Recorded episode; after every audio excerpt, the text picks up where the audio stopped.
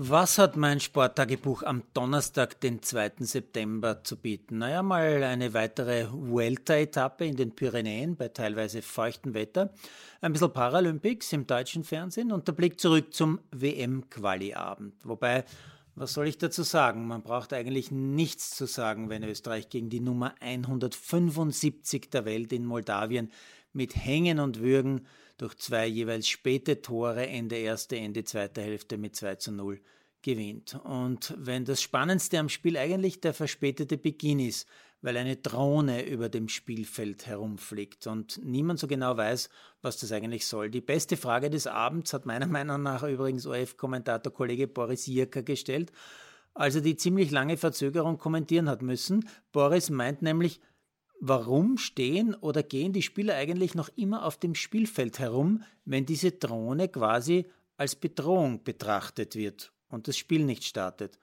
Naja, hat er recht. Und meine intelligente Hälfte, also meine Frau, hat dann auch noch etwas sehr Gescheites gesagt, nämlich hoffentlich gibt es da jetzt nicht in Zukunft viele ganz lustige Nachahmer. Ja, in Sachen ÖFB habe ich heute auch noch eine Story in der Tageszeitung Die Presse zwischen den Zeilen gelesen, wenn man so will. Und das meine ich wie folgt. Da steht zum Thema ÖFB-Präsidentschaftsnachfolge unter anderem, die Wahl des neuen Präsidenten ist am 17. Oktober. Am Montag trifft sich der Wahlausschuss aber schon zu einer richtungsweisenden Sitzung in Wien. Die Fronten könnten aber dann schon am 11. September bei einem Treffen des Wahlausschusses in Salzburg geklärt werden.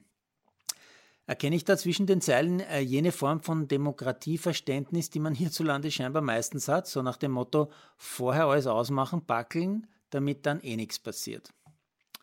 Andere Passage, da steht, es gibt zwei konkrete Anwärter. Der Vorsitzende des Ausschusses sagt aber gleichzeitig, man muss sehen, welche Alternativen sonst noch bestehen lese ich dazwischen den Zeilen, dass man dann noch dringend einen Türkisen aus dem Hut zaubern will, weil die zwei Kandidaten dieser politischen Richtung, der auch Windner, der aktuelle Präsident, zugeordnet wird, nicht gerade entsprechen.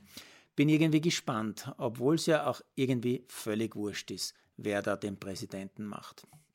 Jetzt aber endlich Sportliches. Vuelta, Etappe Nummer 18. Schon wieder so eine brutale Bergetappe mit insgesamt fast 5000 Höhenmetern. Besonders auffallend für mich der Australier Michael Storer, natürlich auch, weil er rund 60 Kilometer vor dem Ziel alleine vorneweg unterwegs ist, aber vor allem, weil er wie ein Verrückter zu Tal fliegt geradezu und das bei teilweise feuchter Straße, wie erwähnt. Da hältst du beim Zuschauen im Fernsehen echt bei jeder Kurve, vor allem bei den engen Kurven, ein bisschen die Luft an. Ja, und bei diesen Bedingungen war am Ende wieder Primoz Roglic der hohe Favorit, wieder einer der besten. Der Slowene wird Zweiter auf dem 1770 Meter hohen Alto del Gamonitero und liegt jetzt zweieinhalb Minuten vor dem Spanier Eric Mas in Führung. Die Etappe gewinnt der Kolumbianer Miguel Angel Lopez. Paralympics. Äh, da ist heute schon der drittletzte Wettkampftag gelaufen. Diesmal keine weiteren Medaillen für unsere unglaublichen Handbiker. Da hat es heute einen Mixed-Bewerb gegeben, aber das österreichische Trio mit Ablinger Frühwirt und Elisabeth Egger ist leider mehrfach überrundet worden und aus dem Rennen ausgestiegen. Einen tollen fünften Platz hingegen gibt es für den Diskuswerfer Bill Marinkovic.